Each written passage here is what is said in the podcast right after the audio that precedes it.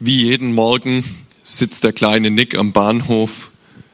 Neben ihm eine Schubkarre mit Orangen und einem kleinen Kästchen, in dem sein Geld drin ist. Und Nick denkt über sein Leben nach.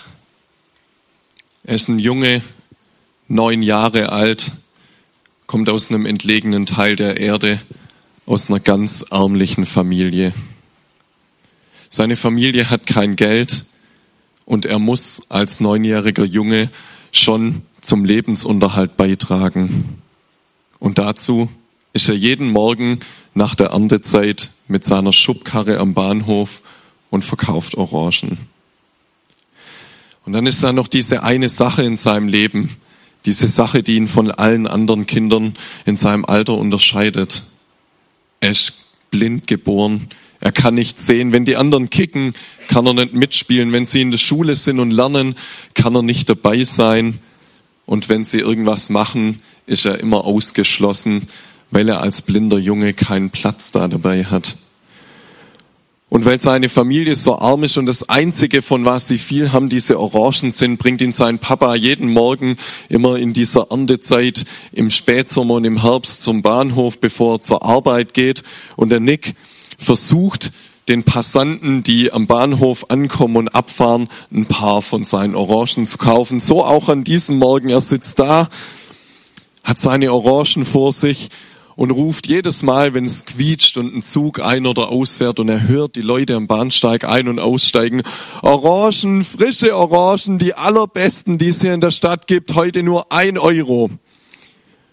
Orangen, kaufen Sie bei mir Orangen, die allersaftigsten, besten Orangen. Und so sitzt er Tag für Tag an diesem Bahnhof. Und er hört, wie die Leute kommen und gehen er ist hoffnungsvoll, wenn die Schritte langsamer werden und wenn irgendjemand kommt und vielleicht eine Orange bei ihm kauft und dann hält er sein Büchschen hin und die Leute werfen ihre Euros rein. Und an diesem Tag passiert was, was davor noch nie passiert ist. Er kennt dieses Gefühl, dass die Schritte so ganz, ganz schnell an ihm vorbeilaufen, ganz laut, weil die Leute ganz hektisch sind, weil sie immer ihre Züge erreichen müssen. Und er hört immer, auch an diesem Morgen den Zug reinfahren, die, die Bremsen quietschen und es steigen die Leute aus. Er freut sich, er verkauft eine Orange, eine liebe Frau kauft ihm eine ab, sieht, dass er blind ist, spricht ihm noch ein gutes Wort zu. Und dann sitzt er wieder da und hört, wie die Leute herlaufen und wieder auf den Zug schnell rein müssen, um zur Arbeit zu kommen oder sonst wohin.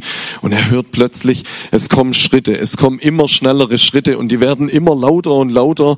Und der Nick sitzt da und denkt, Mensch, ich weiß ja nicht, da wird es immer lauter, sieht mich denn dieser Mensch, der da kommt? Und er er weiß nicht so richtig, was er jetzt tun soll, weil er kann ja nicht ausweichen und er sieht ja nicht, was um sich rum passiert. Und die Schritte werden immer schneller und lauter, weil es wurde schon gepfiffen, der Zug wird gleich abfahren und das Unvermeidliche passiert. Ein Mann kommt angerannt und rennt den Nick über den Haufen. Er rennt in seine Schubkarre rein und alles fliegt auf den Boden. Und der Nick sitzt da, tastet nach dem, was er tun soll. Er merkt, wie Blut aus seiner Nase tropft und der Koffer von dem Mann, den er hinter sich hergeschleift hat, ist aufgegangen. Das ganze Zeug ist aus dem Bahn, auf dem Bahnsteig verteilt.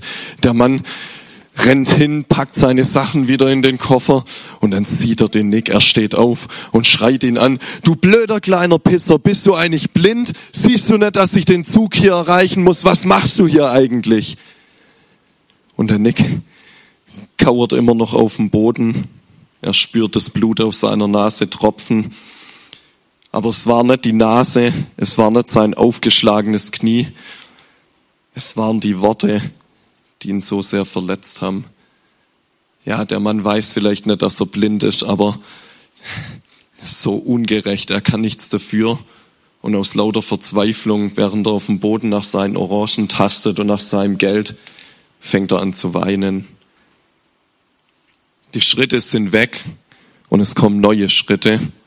Und er kauert sich schon wieder zusammen, weil er denkt, nicht nochmal, ich finde ja gar nicht meine Orangen und mein Geld. und die Schritte neben ihm werden langsamer und bleiben stehen. Er, er hört das Knacken vom Knie, als sich jemand neben ihn hinbückt und zwischendrin gehen die Zugtüren zu und der Zug fährt ab. Der Mensch neben ihm fängt an, auf den Knien rumzurutschen, die Orangen einzusammeln, die der Nick verloren hat überall. Er nimmt sein Kästchen und sammelt sein ganzes Geld wieder zusammen. Und der Nick hört es, weiß nicht so richtig, was er tun soll. Der Mann nimmt ein Taschentuch, wischt ihm das Blut von der Nase, gibt ihm was Kühlendes für sein Knie und es ist so anders. Und der Nick sitzt immer noch da und ist immer noch voller Adrenalin und er denkt, Mensch, wer ist dieser Mensch, der ihm so was Gutes tut? Wer war das? Könnte das vielleicht? Nee. Er weiß ja nicht, wie Menschen aussehen. Und er weiß ja nicht, wer das sein kann. Und er steht auf und er guckt diesen Mann an, ohne ihn sehen zu können und sagt, bist du Jesus? Bist du Jesus? fragt der kleine Nick. Der Flolle darf mir mal kurz meinen Tisch bringen nebenher und die Orangen schälen danach. Vielen Dank. Bist du Jesus? fragt er diesen Mann. Nick erkennt in diesem zweiten Mann, vielen Dank dir, erkennt in diesem zweiten Mann, der ihm hilft, Jesus und sagt so, wenn es Jesus gibt, müsste er doch sein jemand Liebevolles, jemand, der für ihn da ist, jemand, der ihm hilft.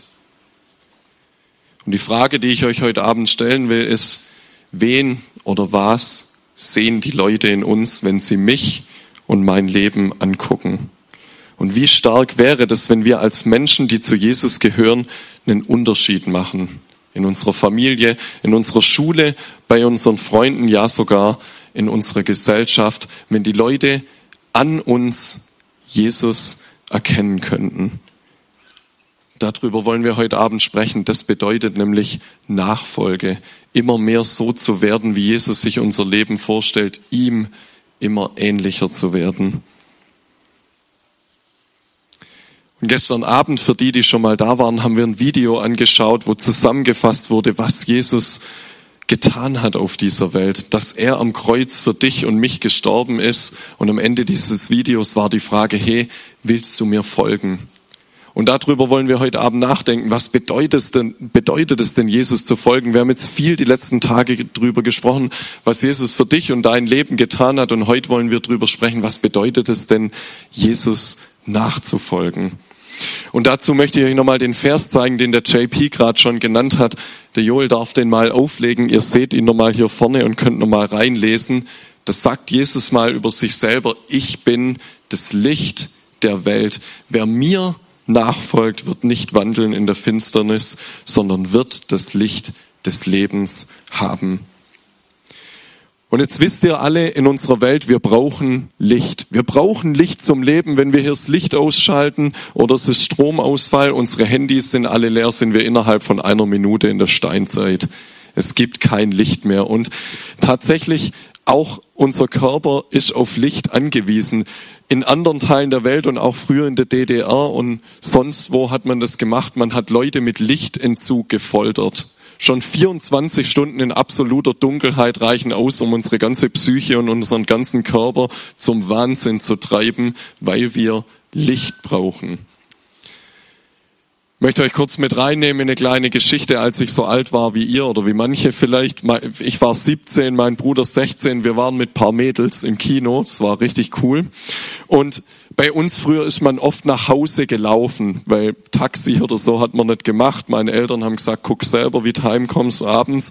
Und wir sind nach Hause gelaufen und als gute Gentlemans, wie wir das gelernt haben, haben wir die Mädels alle zu Hause abgeliefert. In den, die kamen aber aus verschiedenen Orten und wir sind über 20 Kilometer gelaufen, bis die letzte zu Hause war. Und die letzte, die Johanna, hat in Schopfloch gewohnt. Und Schopfloch, da wohne ich heute auch, aber meine Eltern, ich komme aus, aus Glatten und da geht so, das ist so fünf, sechs Kilometer weg und es geht nur den Berg runter eigentlich. Und dann war es schon nachts um drei und wir haben so überlegt, boah, eigentlich keinen Bock mehr, nochmal sechs Kilometer laufen und so, was machen wir jetzt? Na, die Johanna hat gesagt, ja, sie hat ein paar City-Roller, ob wir einen City-Roller mitnehmen wollen. Und wir wussten sofort, kennt ihr das so, man wusste sofort, das ist eine Scheißidee eigentlich, ne? Aber wir haben uns angeguckt und gesagt, geil, geil, ja, auf jeden Fall City-Roller. Aber weißt nicht so mit so großen Rädern, sondern die da, ne? Und schon so einer, wo immer so bollert, weil ein Stück vom, schon so gerade runtergebremst ist. Also war nicht so praktisch. Und damals gab es noch keine, also kein Handy mit Taschenlampe. Oder gab es vielleicht, aber wir hatten keins. Und das, was der JP vorher beschrieben hat, war da so durch die Hand vor Augen nicht gesehen. Der Himmel war dunkel, es waren keine Sterne, man hat einfach nichts gesehen. Wir also los, die sechs Kilometer Berg runter auf dem City-Roller. Und ich weiß nicht, ob ihr schon mal lang City-Roller gefahren seid. Ähm, aber irgendwann, das vibriert so von der Straße und so. Wir, wir wussten irgendwann nimmer, also man hat es dann gemerkt, ob der Fuß noch auf dem Roller steht oder nicht, weil alles nur noch so gewackelt hat. Und ich weiß nicht, fünf, sechs, sieben, acht Mal, wie oft ich da gelegen bin, weil mein Fuß irgendwie vom Roller gerutscht ist, ohne zu merken.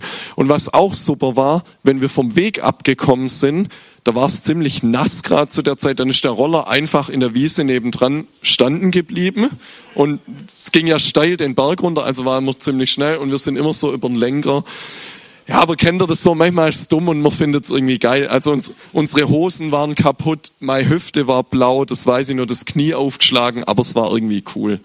Und trotzdem war es für mich so ein Bild zu merken, ohne Licht, wir, wir sind tot ohne Licht, wir können nichts machen, wir brauchen Licht in unserem Leben drin. Und JP hat es gerade schon gesagt, unsere Welt ist dunkel an vielen Stellen und vielleicht auch ist die Welt in deinem eigenen Leben dunkel. Vielleicht ist es in deinem Herzen dunkel und du wünschst dir dieses Licht.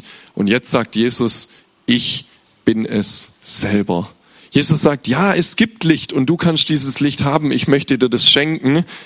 Aber Jesus sagt nicht, es gibt da Licht oder da Licht, sondern er sagt, ich bin selber dieses Licht, du brauchst mich. Und dann sagt er hier, deshalb ist groß geschrieben, wer mir nachfolgt, der wird das Licht des Lebens haben.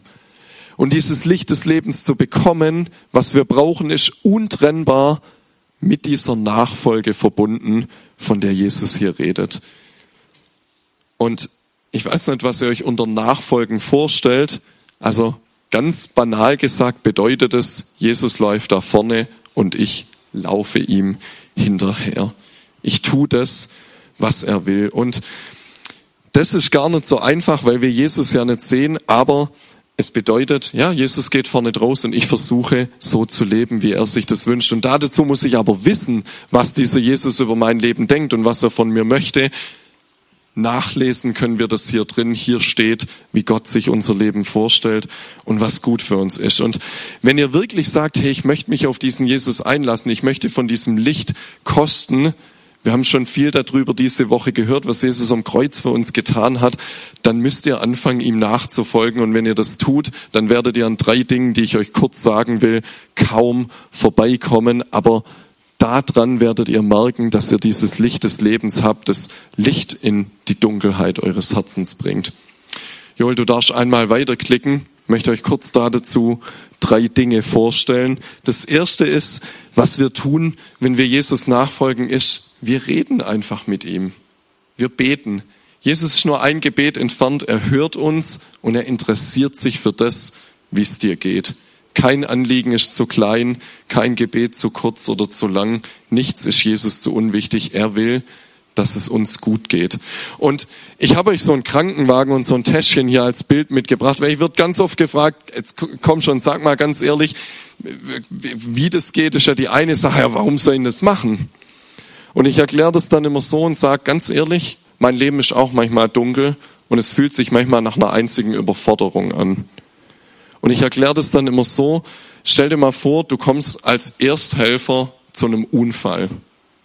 Vielleicht ist sogar schon mal jemand passiert. Du kommst als Ersthelfer zu einem Unfall und du siehst den Verletzten und pure Überforderung, du willst dem Mensch helfen, weißt nicht so richtig, was du machen sollst.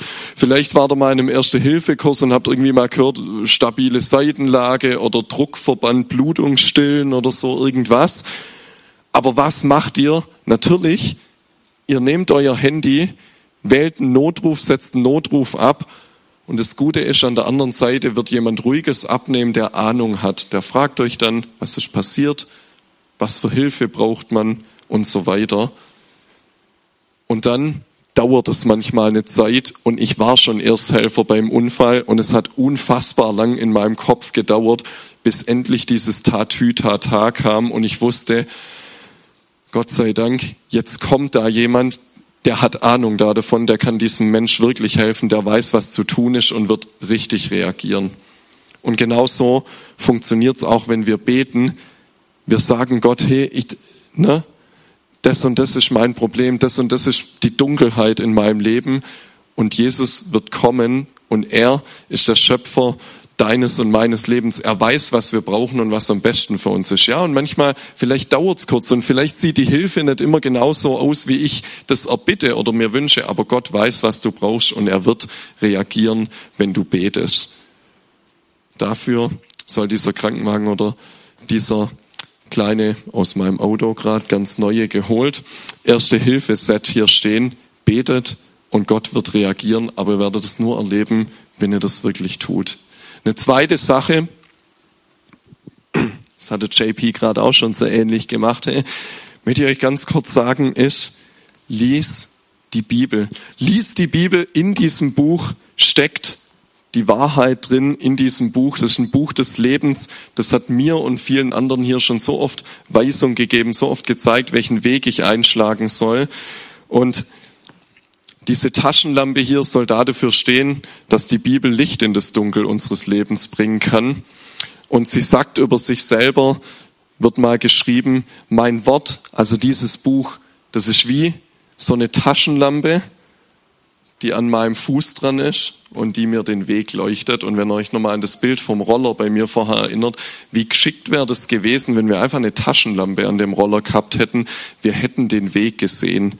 Und so leuchtet uns die Bibel den Weg und ist wie so ein Navi, wo mich immer wieder ausrichtet und mir zeigt, welchen Weg ich einschlagen soll. Menschen, mit denen ich mich identifizieren kann und dann in denen ich gucken kann, wie haben die denn in dieser oder dieser Situation reagiert oder wie hat denn das Zusammenleben mit Gott bei ihnen geklappt. Und die Bibel so ein klobiges, größeres, dickeres Buch. Die Seiten sind zwar dünn, aber es sind relativ viele. Ihr könnt sie euch zum Beispiel auch hier drauf holen. Es gibt ganz viele tolle Bibel-Apps, die nutze ich auch. Gebt einfach mal im App Store ein. Ihr findet was. U-Version zum Beispiel heißt die bekannteste. Und so lese ich auch teilweise Bibel. Da kommt jeden Morgen einfach zur Aufstehzeit ein Vers auf mein Handy und so starte ich mit Gott in den Tag. Und ihr werdet merken, das verändert euer Leben und euren Alltag. Und ein drittes noch, sucht Gemeinschaft zu anderen Christen. Glaubt nicht, dass ihr Glaube alleine leben könnt. Hey, wenn du gestern hier warst, dein Pepper ans Kreuz geklebt hast und gesagt hast, Jesus soll für meinen Kassenzettel bezahlen. Wenn du vor zwei Tagen Herz in diese Schatzkiste gelegt hast und gesagt hast, hey, ich will, dass der Schatz meines Lebens Jesus ist dann brauchst du andere Menschen um dich rum, die dasselbe glauben, sonst wird das irgendwann aufhören. Und stellvertretend da davon, das ist ein bisschen schwerer, brauche ich kurz beide Hände. Das hier ist mein Lieblingsbild für christliche Gemeinschaft. Das soll jetzt ein Feuer symbolisieren. Wir haben das jetzt nicht angezündet. Ihr habt auch eins hier oben drauf auf der Folie. Aber so ein Feuer, ich liebe Feuer, ist was wunderbares. Ich zündel auch gern zugegeben, ist was Wunderbares. Weil so ein Feuer, kennt ihr das so, wenn du draußen bist und es ist klamm und kalt und irgendeiner macht ein Feuer an und es wird immer größer und dann auf einmal gibt es Feuerlicht. Man sieht was. Es spendet Wärme. Man setzt sich drumrum, man versammelt sich dort. Und jetzt passiert Folgendes, wenn wir dieses Feuer jetzt nehmen, ihr stellt euch einfach vor, es würde wirklich brennen, man nimmt die Scheide und man wirft die einfach hier weg, man verteilt sie einzeln irgendwo auf dem Boden. Was passiert dann damit? Was passiert, wenn man die Scheide separiert und irgendwo einzeln hinlegt? Genau, es geht aus über kurz oder lang. Die Flamme wird kleiner, irgendwann glimmt's noch, am Ende raucht's noch ein bisschen und dann geht's aus. Und genau das wird euch und wird uns passieren, wenn wir versuchen, Glaube dauerhaft ohne andere Menschen zu leben. Deshalb wird der Teamkreis hier jeden Tag angesagt und der Jugendkreis. Es ist so wichtig, dass wir diese anderen Menschen um uns haben, die auch nach Jesus fragen und die ihn auch kennenlernen wollen. Und ihr werdet es nicht schaffen, dauerhaft Glaube zu leben, ohne dass ihr mit anderen, die im selben Boot sitzen, unterwegs seid, dann werdet ihr irgendwann ausgehen. Und wir brauchen dieses Feuer, weil wenn das brennt, dann ist es einladend, es spendet auch anderen Leuten Wärme, überträgt sich auch auf die. Aber wenn ihr es alleine versucht, ist es fast zum Scheitern verurteilt. Ich möchte am Ende noch mal kurz auf den Nick zu sprechen kommen. Er hat in diesem Mann Jesus gesehen, der ihm geholfen hat. Und jetzt ist die Frage, welche dieser Menschen die der Nick gerade erlebt hat, welcher Mensch bist du und zu welcher Sorte willst du gehören, wird in dir Jesus sichtbar, wie bei diesem zweiten Mann, der am Nick geholfen hat, oder passt du dich vielleicht der Welt um dich herum an und verhältst dich deinen Mitmenschen gegenüber so wie dieser erste Mann. Die Entscheidung dafür liegt bei dir und ich glaube, was der JP gerade gesagt hat, wir können als Durmersheimer Teens oder wo auch immer hierher kommt, hey, wir können Licht in das Dunkel um uns rumbringen. Lasst euer Licht leuchten, sagt Jesus, und macht einen Unterschied in dieser Welt. Und dafür, dass uns das gelingt, möchte ich jetzt noch mit Jesus reden und beten. Jesus, danke für alles, was wir die Woche über, über dich lernen und von dir hören durften. Danke, dass du das Licht der Welt bist, das Licht in das Dunkel meines Lebens bringen will. Danke, dass du für uns gekommen bist, um unser Leben hell, reich und satt zu machen. Danke, dass du derjenige bist, der uns alles gibt, was wir brauchen. Und ich bitte dich, dass wir dir folgen, dass wir dir nachfolgen mit ganzem Herzen, aber auch ganz praktisch und dass es uns gelingt. Ich bitte dich, dass wir Anschluss finden hier im Teenkreis. Bitte ich, dass wir in deinem Wort lesen und dass wir zu dir beten und merken, wie du uns mit allem versorgst, was wir brauchen. Ich bitte dich, dass du dich jedem von uns hier offenbarst und zeigst, dass du dich erlebbar machst, dass du dich spürbar machst, dass du dich nahbar machst und dass wir sehen und hören können, wie gut du bist. Danke für die ganze Woche hier, für jeden, der heute Abend da ist. Und wir wollen unser Leben in deine Hände legen und uns dir anvertrauen. Amen. Die Band kann schon mal nach oben kommen. Und ich weiß nicht, ich habe es hier oben ganz klar gerochen, dass ein paar von den Orangen geschält worden sind. Alle, okay einfach als kleine Erinnerung an die Geschichte vom Nick und vielleicht könnt ihr während des Liedes nochmal drüber nachdenken. Es gehen die Orangen, die ihr gerade gesehen habt, durch die Reihen. Ihr dürft euch einfach ein Schnitzle wegnehmen, essen, die Orange schmecken und währenddessen auf das Lied hören oder wenn ihr leer gegessen habt, natürlich auch mitsingen und einfach nochmal über diese Geschichte vom Nick und diese Frage, wer oder was die Menschen in euch sehen, nachdenken.